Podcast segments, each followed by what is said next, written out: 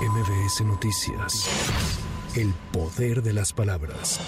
En la conferencia matutina, el presidente López Obrador criticó a la jueza María del Carmen Sánchez por otorgar una suspensión a Néstor Isidro N., alias El Nini, jefe de seguridad de los Chapitos, para evitar su extradición a Estados Unidos. Este caso, Néstor Isidro, y una juez, casi al momento de la detención, le ofrece el amparo para que no sea extraditado. ¿Qué es eso? O sea, si esto no es corrupción, que me digan los ministros de la Corte, ah, y el Consejo de la Judicatura. ¿De qué se trata? ¿Esto es derecho? Esto es chueco, a todas luces. No se necesita ser doctor en derecho.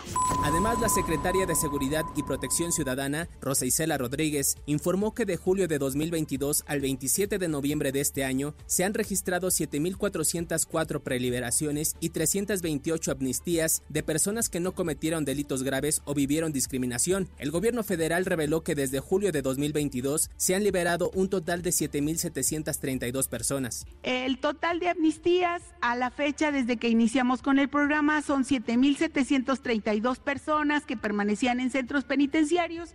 Este programa se trabaja efectivamente con una comisión pero también con los ministerios públicos, con los jueces que quieren buscar justicia para mexicanos y mexicanas.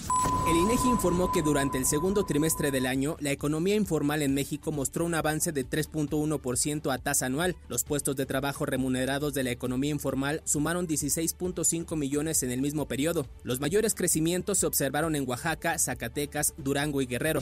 Continúa el desplazamiento del Frente Frío número 12 por la República Mexicana, por lo que que seguirán las bajas temperaturas en zonas serranas del norte del país. Para hoy se pronostican lluvias en algunos estados del sureste y la península, mientras que en la capital se prevé para mañana miércoles temperaturas de hasta los 10 grados en algunas alcaldías.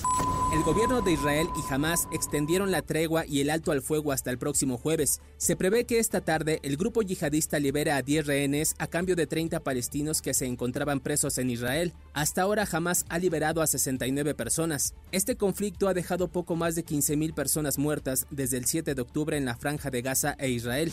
Con información de reporteros y corresponsales para MBS Noticias, Giro Montes de Ocho. MBS Noticias. El poder de las palabras.